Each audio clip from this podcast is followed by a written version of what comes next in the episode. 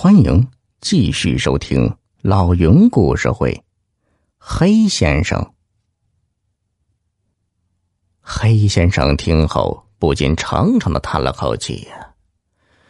哎，邱老板命不好，摊上一个败家子儿；云老板心肠阴毒，到头来却把自己给算进去了，真是可叹。接着。他又问小梦：“那现在三屯城里就没有药铺了吗？”小梦说：“有一个药铺叫润生堂，现在开的红红火火的。嗯，润生堂的老板就是以前咱们药铺里掌柜的大师兄永乐。”黑先生就问：“那既然这样，你怎么没去他药铺里干呢？”小梦摇摇头。嗨，我还是在这里干我的小买卖吧。嗯，大师兄这个人不好伺候。说完这些话，黑先生也吃的差不多了。两人又闲聊了几句。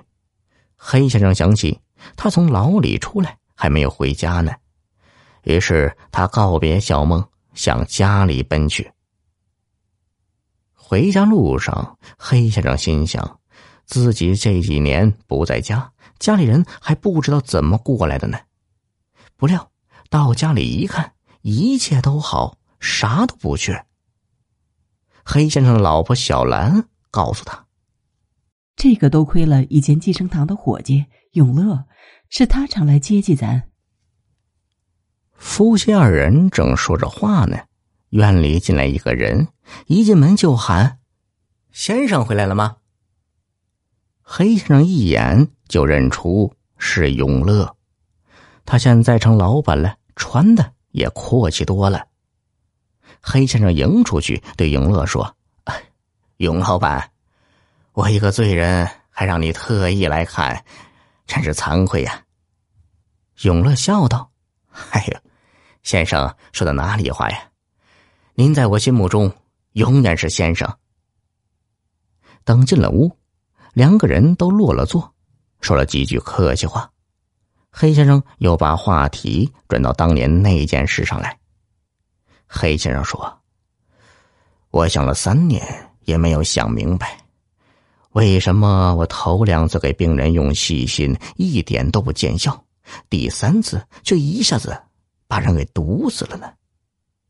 嗨，先生，何必再为那件事苦恼呢？这都是因为秋雨那个败家子儿偷药啊！想必前两次您用的是假药，所以不见效。后来药铺里来了真药，您却一下子开了一钱，自然那人就死了。见了黑先生沉吟不语，永乐又继续说：“那天的事我记得很清楚。”先生开了以前的细心的时候，药铺里正好是来了一批新的细心。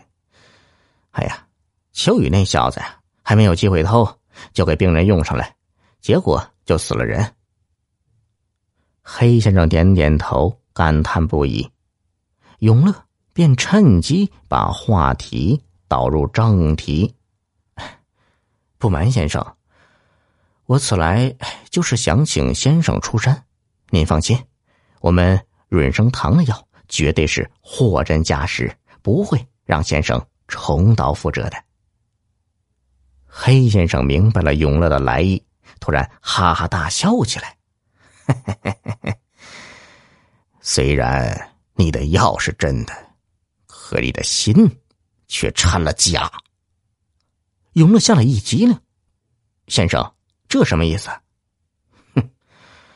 我突然明白了一件事，我刚才遇到小梦，他和我聊起你以前的事。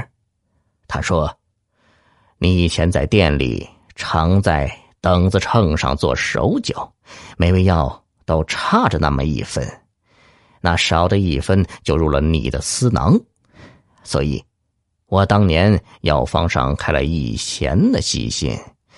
用药店的称来称，其实只有九分，病人吃了应该没事，而那个老人却死了，一定是有人刻意给细心加了量。